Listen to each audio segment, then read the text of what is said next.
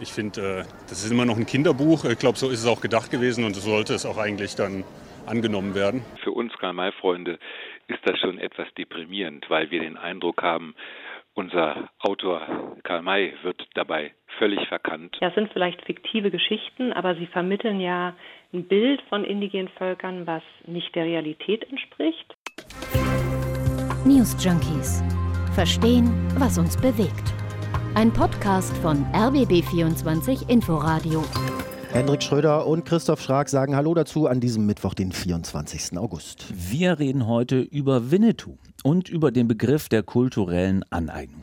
Warum? Äh, seit gestern gibt es wieder eine Debatte darüber. Der Ravensburger Verlag hat nämlich zwei aktuelle Winnetou-Bücher wieder aus dem Handel genommen, nachdem die gerade erst veröffentlicht waren.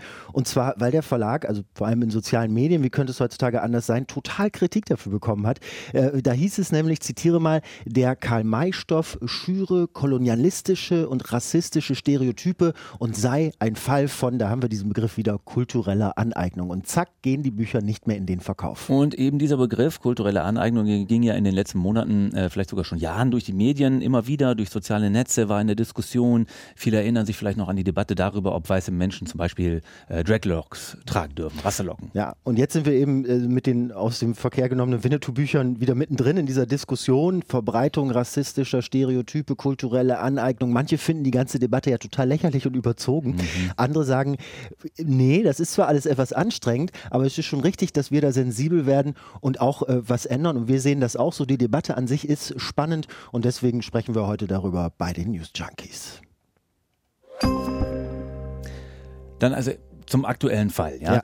Ähm, es gibt ja gerade diesen neuen Film aus dem äh, Winnetou-Universum, wenn man so möchte. Der heißt Der junge Häuptling Winnetou. Ist ein Kinderfilm und dazu flankierend hat der Ravensburger Verlag zwei Bücher rausgebracht. Mhm. Zwei Jugendbücher, zwei Kinderbücher. Mhm aber die waren eben kaum draußen. Da hagelte es die Kritik, von der du gesprochen hast, in den sozialen Medien. Die Bücher würden eben ganz alte Indianer-Klischees bedienen, das alles wieder hervorrühren und das alles hätte diese romantisierende Kitsch-Darstellung hätte eben mit dem äh, Leben der wirklichen indigenen Völker, die wir Indianer nennen, mhm. äh, äh, äh überhaupt gar nichts zu tun und wäre äh, verharmlosend. Und dann hat der Verlag ja echt gesagt, okay, wir stoppen den Verkauf der Bücher. Ne? Ich glaube, mhm. sowas gab es noch nie. Also mhm. sie wurden jetzt nicht verboten oder so, aber es wurde ja, zurückgenommen. Genau, genau, wurden nicht mehr ausgegeben ausgeliefert, äh, wurden nicht mehr verkauft. Mhm. Die haben das auch offiziell erklärt. Ich habe mir das mal rausge, äh, rauskopiert, das doch mal. Äh, was Ravensburger da sagt. Ravensburger sagt, wir sind zu der Überzeugung gelangt, dass angesichts der geschichtlichen Wirklichkeit der Unterdrückung der indigenen Bevölkerung hier ein romantisierendes Bild mit vielen Klischees gezeichnet wird. Auch wenn es sich um einen klassischen Erzählstoff handelt, der viele Menschen begeistert, sei der Stoff weit entfernt von dem, wie es der indigenen Bevölkerung tatsächlich erging. Und weiter schreibt der Verlag dann, dass man eben nicht weiter mithelfen wolle, so verharmlosende Klischees zu wiederholen und deswegen aus die Maus für die beiden Bücher. So, und dann könnte man sagen, auch aus die Maus für den Shitstorm, aber ganz im Gegenteil, dann ging der Shitstorm erst richtig los und seitdem hält er eigentlich an und äh, in diesem Fall kommt er vor allem aus dem bürgerlich-konservativen Lager. Wolfgang Kubicki von der FDP zum Beispiel, der hat das kommentiert mit folgenden Worten, wenn wir jedes Mal, wenn sich jemand durch Rasterlocken oder harmlose Kinderbuchgeschichten kulturell überfordert fühlt, Rücksicht nehmen, kommen wir irgendwann aus dem Rücksichtnehmen nicht mehr heraus. Da geht mir persönlich fast jetzt schon die Hutschnur hoch. Äh, also, weil ich mhm. meine, was ist das für eine Verdrehung, als wenn Rücksicht nehmen generell überhaupt was Negatives sein könnte. Aber momentan muss ich noch ein bisschen entspannen, es kommt noch besser. Äh, es gab nämlich auch noch ein paar mehr Reaktionen. Hier Philipp Amthor zum Beispiel von der CDU, ja. der sagte, ich habe keinerlei Verständnis dafür, dass uns miese, petrige Spielverderber jetzt auch noch den Kinderheld Winnetou madig machen. Also es gibt da offensichtlich großen, auch inneren Widerstand bei mhm. manchen Leuten, die irgendwie das Gefühl haben, dass ihnen da was ganz Liebes weggenommen wird. Äh, irgendwas, was ihnen aus, was ihnen total wichtig ist auf einmal und was nun plötzlich ähm, aus politischen Gründen angeblich nicht mehr so e-, okay sein soll, wie sie das äh, gerne hätten oder sich vorstellen. Ich frage mich an der Stelle halt, was wichtiger ist, dass man, wie Kubike es ja falsch findet, auf gewisse Gruppen Rücksicht äh, zu nehmen und dafür eben selbst auch Einschnitte in Kauf zu nehmen, also in dem Fall den Abschied von einer liebgewonnenen Kinderfigur oder äh, dass man um jeden Preis an seiner Wahrheit festhält. Also so, warte mal, es gibt nämlich, hatte ich ja gesagt, noch ein paar weitere Reaktionen. Ja, du ähm, willst noch nicht so in die nee, Debatte einsteigen. Noch, ne? können wir gleich mal, ich finde, wir können erst noch ein bisschen was hören. Hubertus Knabe, das ist der Ex-Direktor von der Stasi-Gedenkstätte Hohenschönhausen, der meinte dazu, das erinnere ihn an die finsteren Zeiten des Stalinismus, als es Winnetou nämlich nur unter der Hand gab als Buch. Ja, Also da siehst du an, solchen, an solchen krass harten Äußerungen, also Stalinismus-Vergleich bei der Debatte darüber, ob Winnetou noch okay ist oder nicht. Ich, also man sieht in meinen Augen, wie politisch ideologisiert das alles ist und wie wenig sachlich diese ganze Debatte um kulturelle Aneignung geführt wird, wenn du mich fragst. Also von mir aus von beiden Seiten unsachlich geführt, mhm. aber am Ende finde ich dieses Wegbügeln von tatsächlichen Argumenten, ja, wie sie der Ravensburger Verlag ja gebracht hat. Die haben sich erklärt, die haben Argumente gehabt, ähm, äh, die auch ausgeführt, die kann man teilen oder nicht, aber das mit Polemik wegzubügeln, finde ich echt giftig für eine Debattenkultur und ich weiß nicht, dieser scharfe Ton bringt überhaupt nichts. Aber gut, das nur am Rande. Ich wollte gerne einmal zur Einordnung ein Statement von Linda Popper äh, einspielen, bitte. Denn Linda Popper arbeitet für den Verein Survival International, der sich seit Jahrzehnten für die Anerkennung indigener Gesellschaften einsetzt. Und sie beurteilt die ganze Debatte so. Ja, es sind vielleicht fiktive Geschichten, aber sie vermitteln ja ein Bild von indigenen Völkern, was nicht der Realität entspricht. Und sie vermitteln auch so ein Bild davon, wie Siedler ja in der Figur von Old Shatterhand mit Indigenen zusammengearbeitet haben. Und das entspricht ja auch nicht der Realität, sondern es ging um Gewalt, um Krankheiten, um Ausbeutung. Und jetzt diese Geschichten zu erzählen und die schlimmer noch unseren Kindern zu erzählen, wo wir es eigentlich inzwischen besser wissen müssten, das halte ich für falsch. So, und das ist eine Sicht in dieser Debatte. Äh, und ne, die andere Sicht dieser Debatte sagt eben, Karl May und seine Figur Winnetou und damit auch alle anderen Figuren aus dem ganzen Kosmos, das sind ja gar keine realen Figuren. Ja, ich, ich sage Frau Poppe ja auch. Aber und das legt ja auch keinen Wert auf historische Richtigkeit. Also das ist keine wissenschaftliche Studie oder was, das sind Romane, für die sich eben dieses Setting ausgedacht wurde. Und die ja auch Millionen Menschen lieben, sehr lieben, wie wir von Philipp Amthor gehört haben, äh, weil es dabei eben auch um ganz tolle Freundschaftsgeschichten geht. Und das steckt ja tatsächlich da drin. Äh, und äh, dann gibt es einen Herrn vom Karl-May-Archiv, den ich hier kurz anführen möchte. Mhm. Äh, Michael Petzel, Karl-May-Archiv gibt es übrigens wirklich in Göttingen, steht ja, das. Ich vorhin auch ähm, gelesen, der, der, der, findet ähm, natürlich aus seiner Perspektive die ganze Debatte entsprechend übertrieben. Für uns Karl-May-Freunde ist das schon etwas deprimierend, weil wir den Eindruck haben, unser Autor Karl May wird dabei völlig verkannt und das Bild, das hier gezeichnet wird, das entspricht nicht dem wahren Karl May.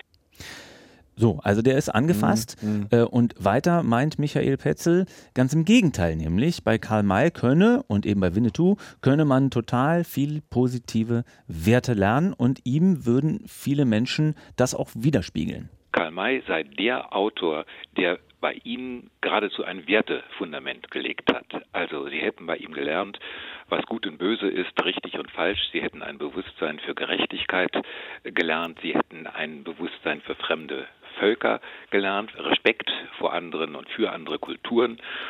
Und sie hätten äh, gelernt, was Mut bedeutet und auch Widerstand. Das, das kann auch alles sein. Also das will ich auch gar mhm. nicht in Abrede stellen und wahrscheinlich hat er mit all dem auch recht, aber ich finde, das greift zu kurz. Also, also selbst wenn das so stimmt, kann das ein Argument dafür sein, solche Figuren, solche Erzählungen einfach stehen zu lassen, weil sie eben auch positive Werte wie Freundschaft und Co. vermitteln. Also ich habe in einem Beitrag von den Kolleginnen und Kollegen vom Bayerischen Rundfunk total spannendes Zitat gefunden, beziehungsweise mhm. ein Statement, und zwar von Carmen Kwasny, die arbeitet für die Native American Association of Germany und sie sagt, dass es Studien gäbe, die zeigen würden, dass diese stereotypen Darstellungen, wie eben bei Winnetou und Co., einen schädigenden Einfluss auf die Entwicklung indigener Kinder heute haben, weil die natürlich auch ja. im Internet sind, weil die sich ja. diese ganzen Sachen anschauen so. und weil die sich da dargestellt sehen und denken, ja. ah, alle denken, ich bin so, aber ich bin das gar nicht. So, jetzt kannst du dann wieder das Gegenargument bringen. Äh, da wird ja überhaupt gar keine Realität abgebildet. Das ist quasi wie so ein Märchen und das muss man auch so lesen. Äh, und da wird eine Traumwelt im Grunde nachgespielt, die Traumwelt von Karl May und da ist dann eben das alles erlaubt und dann darf das dann auch nicht wehtun. Das steht ja auch vorne im Buch drin.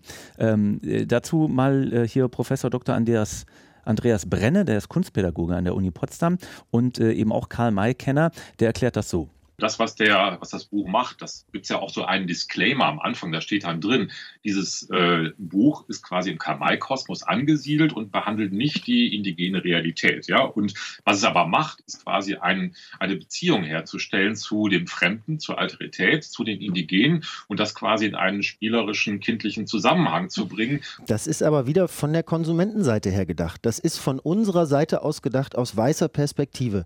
Und uns tut das vielleicht auch alles nicht weh. Ich habe zum Beispiel ein Statement von Sigmar Gabriel gelesen, äh, der gepoltert hat, er habe früher auch Karl May gelesen und sei auch kein Rassist geworden. Ja. Wahrscheinlich stimmt das auch, ja. aber ich ja. finde, das, das geht einfach an der Debatte man, vorbei. Das ist nicht sagen, das, worum es geht. Muss man natürlich sagen, ich habe auch Karl May äh, rezipiert auf meine Weise, nicht durchlesen, sondern durch Filme gucken äh, und weiß trotzdem, dass das nicht die wahre Geschichte der indigenen Bevölkerung Amerikas war. Also insofern aber klar, ich weiß schon, worauf du hinaus willst. Ne? Du weißt, worauf ich hinaus will, weil ich will darauf hinaus, dass wenn man mal versucht, Sicht das Umkehr, ne? Genau, das aus der Sicht der Betroffenen zu sehen. Also natürlich ist das jenseits der Verbreitung von rassistischen Stereotypen und einer einfach ausgedachten äh, historischen Grundlage auch ein Fall von kultureller Aneignung. Auch wenn viele diesen Begriff nicht mögen und auch wenn er oft instrumentalisiert wird und, und, und zu heftig in Debatten äh, manchmal auch benutzt wird und so, man kann es nicht einfach äh, wegwischen. Und ich verstehe die Leute nicht, die sofort sagen, ach alles Quatsch und nicht mal kurz drüber nachdenken. Also mich hat nachdenklich äh, gemacht zum Beispiel, was der Sozialwissenschaftler Lars Distelhorst sagt. Der hat ein Buch geschrieben über kulturelle Aneignung und er sagt, finde ich sehr ruhig und, und, und, und sehr nachvollziehbar, es gibt im Grunde genommen drei Kriterien dafür, wann kulturelle Aneignung vorliegt und die seien im Falle der Karl-May-Filme und Bücher im Grunde genommen alle erfüllt. Es gibt einen großen Unterschied zwischen dem, was man kultureller Austausch nennt und dem, was man kulturelle Aneignung nennt. Den kann man ganz gut an drei Punkten festmachen. Das erste ist, zwischen Kultur A und B muss ein Machtungleichgewicht existieren. Und das ist in den meisten Fällen entstanden durch Kolonialismus, Rassismus, Ausbeutungsbeziehungen oder ähnliches. Und dieses Machtgleichgewicht, Machtungleichgewicht wirkt bis heute vor. Zweitens, durch die Aneignung findet eine grobe Verzerrung der Inhalte dessen statt, was da angeeignet wird, bis hin zu dem Punkt, wo es wirklich nur noch unsinnig ist oder völlig inhaltsleer. Und drittens, die betroffenen Menschen, die also von dieser Aneignungsform betroffen sind, haben sich zumindest zu einem größeren Teil relativ klar dagegen ausgesprochen und da wird einfach drüber gebügelt. Also wenn ich das jetzt mal so in meiner Erinnerung über tatsächlich diese Karl-May-Rezeption rüberlege, mhm. ähm, scheint mir nicht ganz unrecht zu haben, dass da tatsächlich alle drei Punkte erfüllt sein können, dass es eben kein kultureller Austausch, ein bisschen kreativer Umgang ist, sondern vielleicht wirklich ein Fall von kultureller Aneignung. Ne? Also sagen wir, es Man das nimmt diese drei Punkte jetzt. Sagen wir, es gibt ganz klare Statements von indigenen Menschen, die keine Lust mehr haben, so dargestellt zu werden. Es ist historisch totaler Blödsinn und das Machtgefälle stimmt auch, denn der Weiße, also Karl May und nachfolgend ja diejenigen, die sein Werk kommerziell verwerten und, und, und weiterdrehen, ne, ähm, äh, Verlage, Produktionsfirmen und so, die haben ja viel mehr Macht, die Darstellung von indigenen Menschen zu bestimmen, als die indigenen Menschen äh, selbst. Und machen wir uns nichts vor, natürlich ist unser aller Bild von, in Anführungszeichen, Indianern total von Karl May und Co. geprägt. Also ich verstehe nicht, warum man daran so verbissen, so verbissen festhalten soll. Also äh, um mal für mich selbst irgendwie klar zu werden darüber, wo ich in dieser Debatte stehe. Ich finde das auf der einen Seite, ja, es ist ja schwierig, da sich, sich auszuloten, ne? weil ich äh, selber zu den Rezipienten von dieser ganzen Karl-May-Geschichte ja auch gehöre. So, aber ich merke eben bei mir selber auch, für mich, ich brauche das nicht mehr. Ich muss mhm. das auch meinen Kindern nicht vorlesen. Mhm. Jetzt so im Selbstexperiment, ne, mhm. habe ich auch schon gemacht. Äh, mit anderen Sachen, Astrid Lindgren zum Beispiel, da ging es mir nicht, nicht genauso, aber auch ähnlich, dass ich da über Formulierungen und Bilder stolpere. Ja, aber denke, ich finde, Astrid Lindgren ist nochmal eine ganz andere Debatte. Also ich meine jetzt einfach so Bücher, die ich aus der Kindheit kenne und wo ich denke, ach, das möchte ich meinen Kindern auch angedeihen lassen, wo ich über Bilder stolpere, über Formulierungen, über dieses altbackene, auch diese komische Weltsicht und sowas. Und das geht mir bei äh, Winnetou ganz genauso, würde ich meinen Kindern jetzt nicht mehr unbedingt aufbrummen.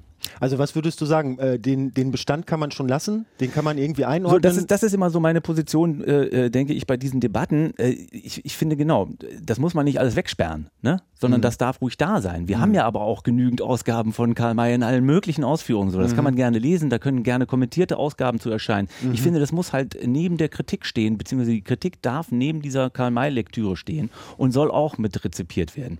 Ne? Und äh, deswegen das alles absägen und aus dem Verkehr ziehen und nicht mehr zeigen, das finde ich irgendwie äh, Quatsch. Also Bestand lassen, Plakette drauf, mhm. wie das einzuordnen, Kommentar daneben. Aber man muss, man muss auf der anderen Seite auch nicht immer wieder recyceln. Also man muss nicht immer da hingehen und sagen, ja. ach, war das schön, da machen wir jetzt die 85. Ausgabe von Winnetou jetzt auch nochmal für die Kinder. So, das, okay. das brauche ich überhaupt nicht. Also ich denke, da sind wir beide uns in diesem Fall einig, was jetzt, äh, was jetzt Zufall ist, glaube ich auch, wenn ich das zusammenfasse. Also so eine aufgeregte Debatte mit gegenseitigen Beschimpfungen, mit Polemik und Stasi-Vergleichen, völlig übertrieben, braucht auch kein Mensch. Mhm. Aber ähm, wir persönlich sehen auch einfach gar keine Rechtfertigung dafür, warum man weiter mit Karl-May-Geschichten Kasse machen sollte und die noch äh, weiter spinnen sollte. Nicht zuletzt, weil wirklich klar ist, dass indigene Menschen einfach nicht so dargestellt werden möchten. Und das reicht eigentlich schon als Argument.